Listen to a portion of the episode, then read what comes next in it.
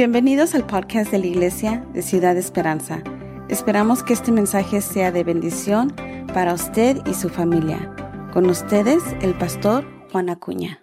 Hablaba acerca del rey sin ropa. Ah, ¿Cuántos han escuchado esta historia? A lo mejor unos ya han escuchado este, esta historia del rey desnudo, el rey sin ropa. La historia es un cuento de niños que se dio hace muchísimos años. Es una historia que se, que se escribió por Hans Christian Andersen y se hizo una historia muy popular en su tiempo. Y la historia básicamente dice así. Había un rey y este rey le encantaba vestirse bien, le encantaba vestirse con la, la, mejor ropa, la ropa más cara, la ropa más moderna que existía. Y en una ocasión el rey ya no estaba encontrando ropa tan padre y no estaba encontrando la ropa que él quería y contrató a unas personas que le hicieran ropa especial. Y estas personas uh, sabían lo enojón que era el rey, sabían lo mala onda que el rey podía hacer y a lo mejor hasta temían por su vida si no hacían algo súper moderno, súper padre, algo que le encantara al rey. Así que lo que sucede es que ellos empiezan a hacer la ropa y le dicen al rey que le están haciendo una ropa innovadora, una ropa, un ropaje que jamás nadie ha hecho y el rey se emociona porque estas personas están haciendo la mejor ropa que jamás ha existido. Y estas personas empiezan a hacer la ropa, pero no han hecho nada y están en el cuarto y el rey quiere ver lo que ellos han hecho y no han hecho nada porque están tan asustados, a lo mejor nada más no saben qué es lo que, qué es lo que, que, que tienen que hacer, así que empiezan a mentir al rey. Y la mentira es esta. Rey, tenemos una ropa, pero la ropa es invisible. Y la ropa solamente la puede ver la gente inteligente. La gente tonta, la gente de clase baja a lo mejor no la puede ver. La gente no importante, la gente que no piensa elocuentemente. Las personas más tontas son las personas que no van a poder ver esta ropa. Y él entra, al, dice, quiero ver esta ropa. Y entra al cuarto donde ellos supuestamente están trabajando y no hay nada. Pero el rey, pues me imagino no queriéndose ver tonto, dice, wow, qué bonita ropa. Y empieza a, a, lavarlos y a decirles, wow, qué bonita está la ropa que me están haciendo, qué, qué, qué, qué padre está este, este ropaje, no puedo creer lo increíble que es. Y dice, ¿sabes qué? Vamos a marchar por la ciudad con mi ropaje nuevo. Y en ese momento llega el día y va al cuarto y lo empiezan a vestir con ropa que no existe. Pero luego los demás del reino se dan cuenta, dicen, es una ropa especial que solamente la pueden ver los inteligentes. Así que todos en el reino empiezan a caer en el mismo juego y los demás gente en el reino empieza a decir, wow, rey, qué ropaje tan hermoso, tan lindo, tan creativo. Y el rey sale sin ropa a marchar por la ciudad. Y la ciudad ya sabe lo que está pasando. Y la ciudad empieza también a jugar el mismo juego. Y el rey está marchando por la ciudad desnudo pero la gente empieza a aplaudir y decir, wow, es una ropa que solamente los más inteligentes pueden ver.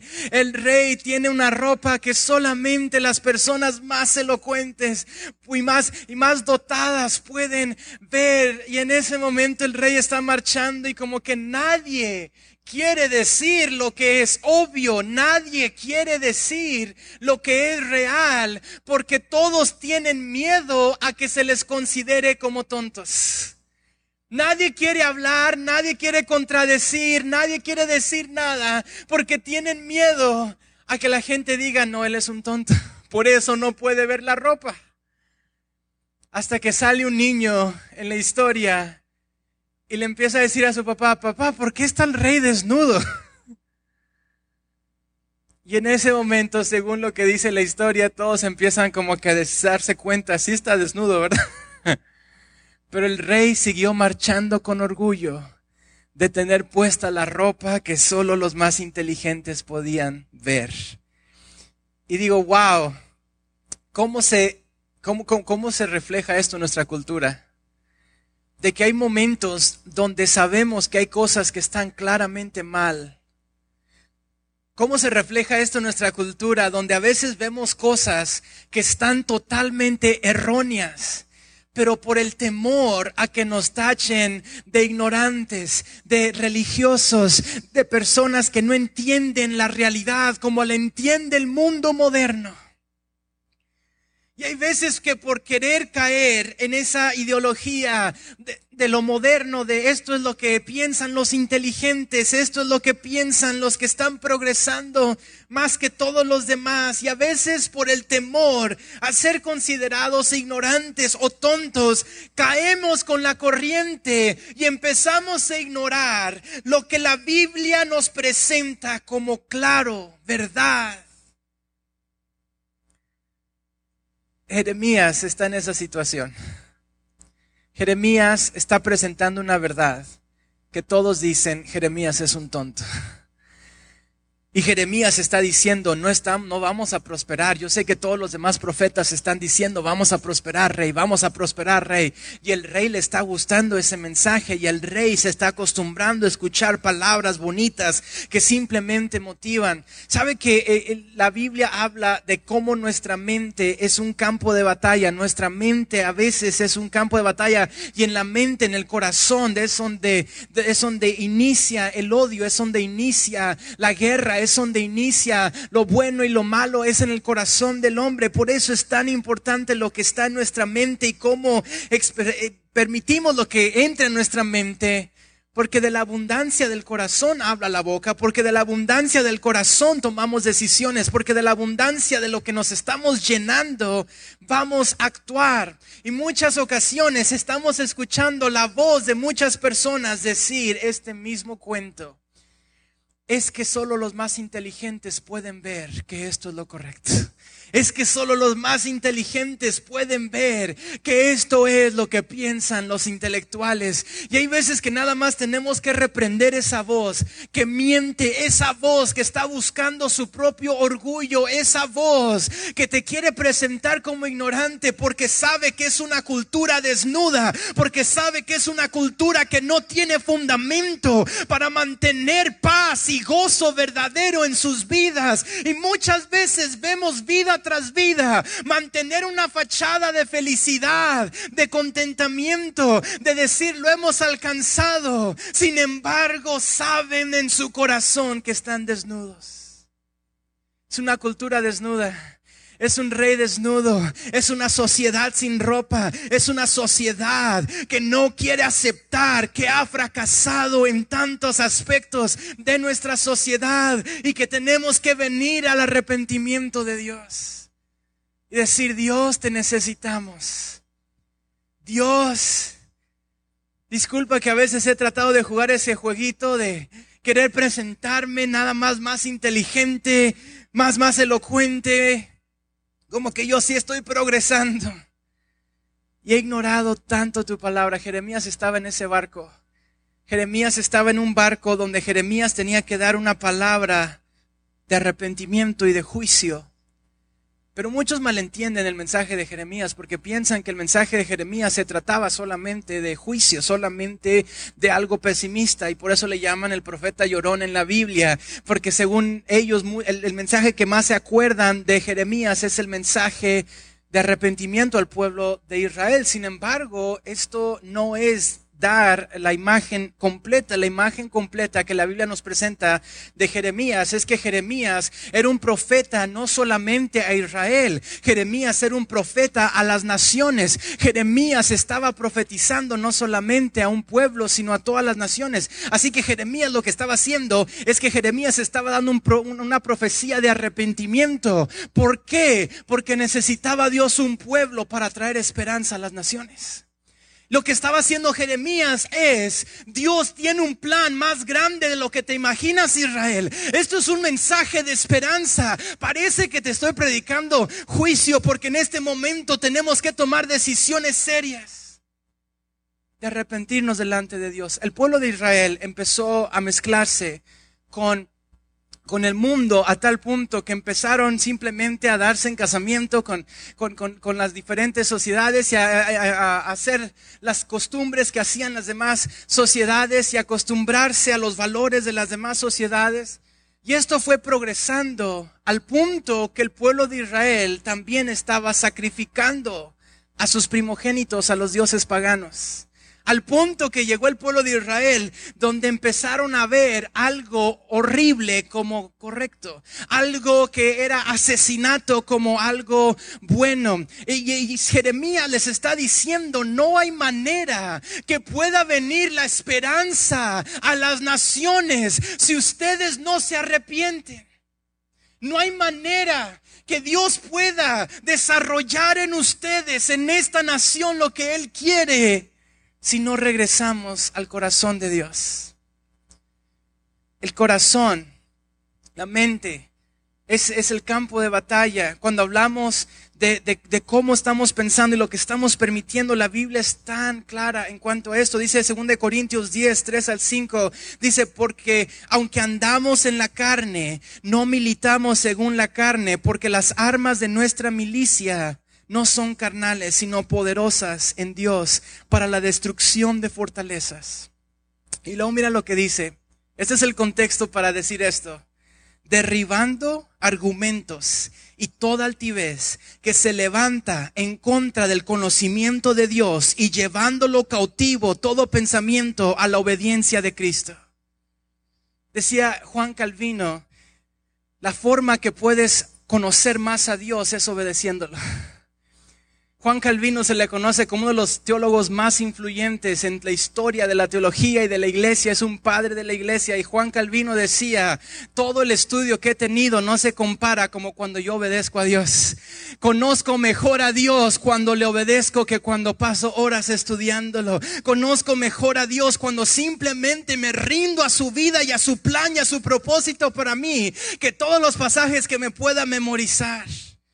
Lo que está diciendo aquí la palabra del Señor es que hay una guerra espiritual y esa guerra espiritual está en tu corazón, está en tu mente y cómo tú percibes la realidad y cómo tú percibes el plan de Dios en nuestras vidas. Si quieres tomar tu vía de tu pensamiento, el pensamiento del mundo o rendir tu vida a los pensamientos de Dios, derribando argumentos y toda altivez que se levanta en contra del conocimiento de Dios, derribando toda ideología que quiere a veces limitar tu fe y limitarte en tu confianza en el Señor. Y lo compara con fortalezas.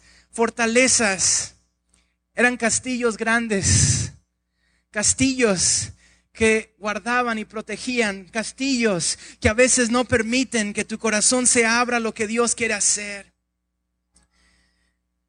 Con razón dice Filipenses, por nada estéis afanosos sino sean conocidas vuestras peticiones delante de Dios en toda oración y ruego y con acción de gracias. Oración y ruego y con acción de gracias. Y la paz de Dios que sobrepasa todo entendimiento guardará vuestros corazones y vuestros pensamientos en Cristo Jesús. Por eso decía Jeremías, cuando Jeremías estaba dando sus profecías, decía Jeremías, oh Jehová de los ejércitos, que pruebas a los justos y que ves los pensamientos y el corazón. Jeremías está diciendo al pueblo, la raíz del problema está más allá que sus acciones, está en tu corazón. Y esa raíz que está en tu corazón necesita ser sanada.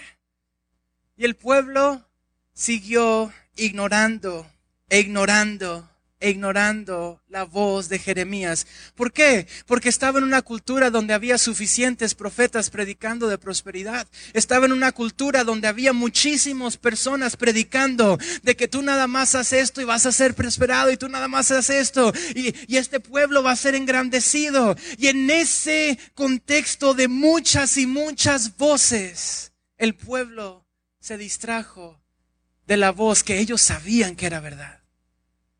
El rey estaba desnudo Israel estaba sin protección. Israel estaba sin la protección de Jehová y no podían aceptar la palabra del Señor.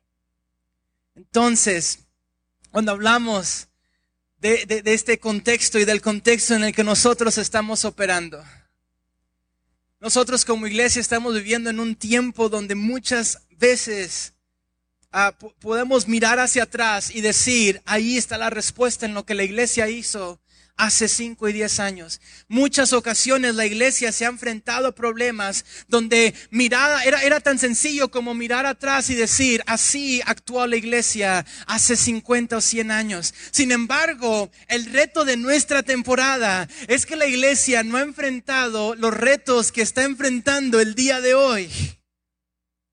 La iglesia no había enfrentado tú y yo, no, no, no es tan fácil como decir, ¿qué hizo la iglesia hace 5 y 10 años? ¿Qué hizo la iglesia hace 100 años? ¿Qué hizo la iglesia hace 200 años?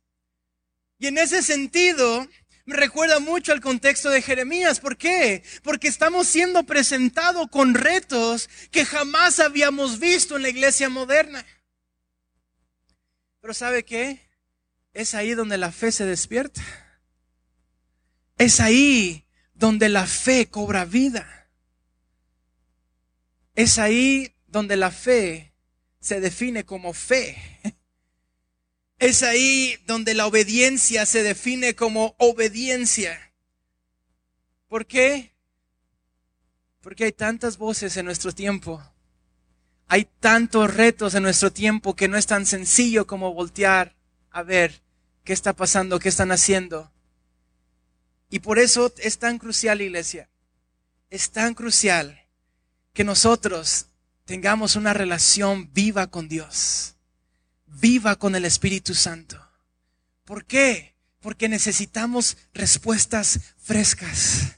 Necesitamos una voz fresca. Necesitamos un mover fresco del Espíritu Santo de Dios sobre nuestra iglesia, sobre nuestra sociedad. Las respuestas que la iglesia tuvo en los noventas no van a ser las respuestas que tenga ahorita. Las necesidades han cambiado, los retos han cambiado y necesitamos una iglesia que no juegue a ser iglesia. Ya no es tan sencillo como decir vamos a copiar lo que hacían antes. Ahora más que nunca la iglesia tiene que venir a la presencia de Dios y decir, Dios, necesitamos que tú nos des camino nuevo, dirección nueva, que tú nos des discernimiento nuevo y que tú nos des una visión fresca para este tiempo, para este momento en la historia.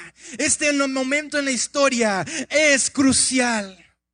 Algo necesitaba suceder crucial para preparar la segunda venida de Cristo. Algo crucial necesitaba suceder para que la segunda venida de Cristo viniera al mundo entero. Y eso crucial necesitaba suceder en el mundo entero. ¿Y sabe qué? Algo crucial ha sucedido en el mundo entero. Y hay una palabra, y hay una verdad, y hay una iglesia que Dios está llamando a hacer luz en este tiempo como nunca antes. Y podemos ignorar esa voz, y podemos ignorar los retos, y podemos ignorar todo lo que es tan real en estos tiempos o podemos abrazarnos de la cruz y decir, Cristo, no importa si vengan tormentas o, vengan enemigos o vengan problemas, Espíritu Santo, yo me voy a aferrar a tu cruz.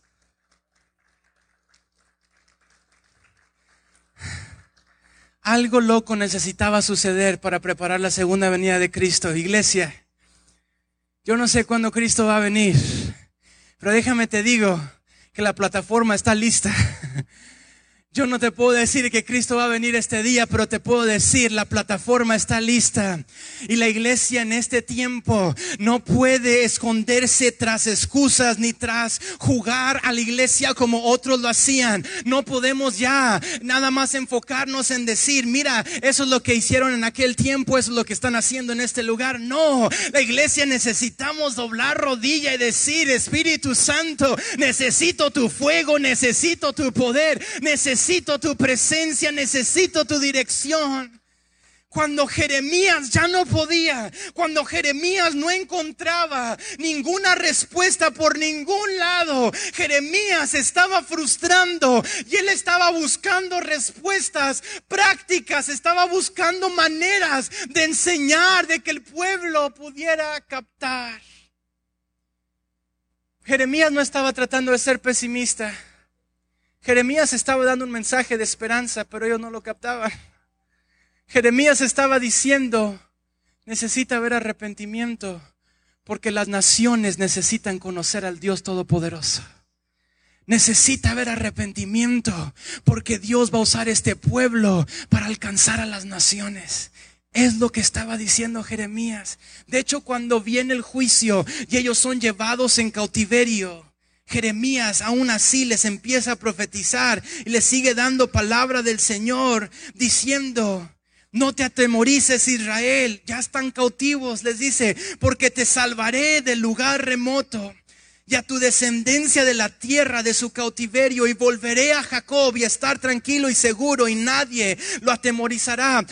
Jeremías lo que está diciendo es, aun cuando el enemigo te trate de derrotar, aun cuando venga Babilonia y venga el juicio, aun cuando estés experimentando las consecuencias de la ausencia de Dios en tu vida, aunque aun cuando estés en ese momento de debilidad, Dios va a estar ahí contigo porque Dios sigue teniendo un plan para tu vida, Israel. Jeremías les estaba diciendo, ya cuando vino Babilonia, no te desanimes. Sí, está muy loco todo esto, pero la presencia de Dios está aquí. ¿Por qué? Porque su plan sigue vigente, Israel. Jeremías estaba intentando todo para predicar la palabra del Señor de una forma que la gente pudiera entender y apreciar el mensaje y la gente seguía ignorando, ignorando e ignorando. Y en ese momento de frustración, Jeremías empezó a considerar, a lo mejor yo no soy el indicado para esto. A lo mejor yo no soy la persona que, que tiene que darles este mensaje a estas personas. A lo mejor yo no soy la persona correcta en este momento. Y en ese momento de dificultad, de quererse dar por vencido, Jeremías empieza a buscar la presencia de Dios. Y es ahí donde nace este pasaje. Me sedujiste, oh Jehová, y fui seducido. Más fuerte fuiste que yo, y me venciste. Cada día he sido escarnecido, cada cual se burla de mí, porque cuántas veces hablo y doy voces y grito violencia y destrucción, porque la palabra de Jehová me ha sido para afrenta y escarnio cada día. Y dije, no me acordaré más de Dios, ni hablaré más en su nombre. Pero no obstante, había en mi corazón como un fuego ardiente metido en mis huesos y traté de sufrirlo y no pude. Lo que está diciendo Jeremías es que estaba conectándose con Dios y él quería darse por vencido tanto porque no encontraba una forma práctica ni, ni, ni, de una forma que el pueblo pudiera por fin escuchar lo que él estaba diciendo. Y dice, me quise dar por vencido, pero tu presencia fue más fuerte que mi debilidad, pero tu poder fue más fuerte, tu presencia fue más fuerte. Había un fuego metido en mis huesos y traté de resistir tu presencia Déjame te digo algo. La iglesia que muere, la iglesia que se viene abajo, la iglesia que está decayendo, es, una evidencia de algo muy sencillo. Y es que necesitamos el poder del Espíritu Santo. Porque Dios ha prometido algo que sigue vigente hoy, pandemia o sin pandemia. Y es que mientras que la iglesia de Cristo siga predicando a Cristo, las puertas del infierno no prevalecerán en contra de su iglesia. Y esa verdad sigue vigente, aunque gente ya no lo crea y aunque personas estén con miedo y aunque personas estén con temor y con nervios, las puertas del infierno no prevalecerán en contra de la iglesia. Así que si las puertas del infierno están prevaleciendo, es que hay una iglesia que ya no predica a Cristo, es que hay una iglesia que ya no se llena de su fuego. Pero dice Jeremías, había un fuego metido en mis huesos porque tu fuego empezó a vencer mi debilidad, mi inseguridad. Tu fuego empezó a vencer mis limitaciones. Tu presencia fue más fuerte que mi carne. Necesitamos esa fe, iglesia. Una fe, un fuego que es más fuerte.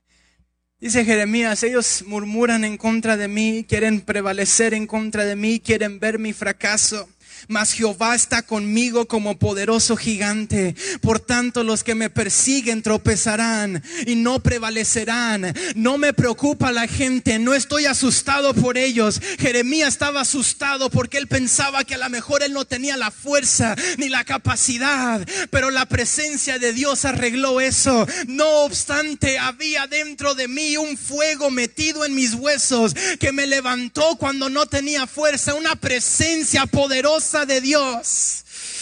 Aleluya. Iglesia, y quiero retarte a buscar la presencia de Dios. Y quiero retarte a buscar el Espíritu Santo de Dios en tu vida. Aleluya, Señor, yo te pido por cada mano que está levantada, Señor. Espíritu Santo de Dios, aviva, renueva, restaura, despierta, Espíritu Santo de Dios. Estamos cansados de ver un mundo desnudo y pretender que el mundo tiene algo que ofrecernos. Estamos cansados de ver un rey desnudo, un mundo desnudo que no tiene nada que ofrecernos y seguir pretendiendo como todos, como que vamos a encontrar una esperanza en este mundo. Cuando tu iglesia bien sabe que la esperanza radica en tu presencia. Aleluya, Espíritu Santo fluye. Fluye en este momento. Si tú estás desanimado, el Espíritu Santo te quiere llenar de fuerzas nuevas. Y si tú estás desanimado, el Espíritu Santo quiere avivarte con un fuego nuevo, con la presencia de Dios. Aleluya. Aleluya. Aleluya. Esperamos que este mensaje haya sido de bendición para su vida. Si desea más información sobre nuestra iglesia, búsquenos en redes sociales o en nuestra página web ciudadesperanza.org. Gracias.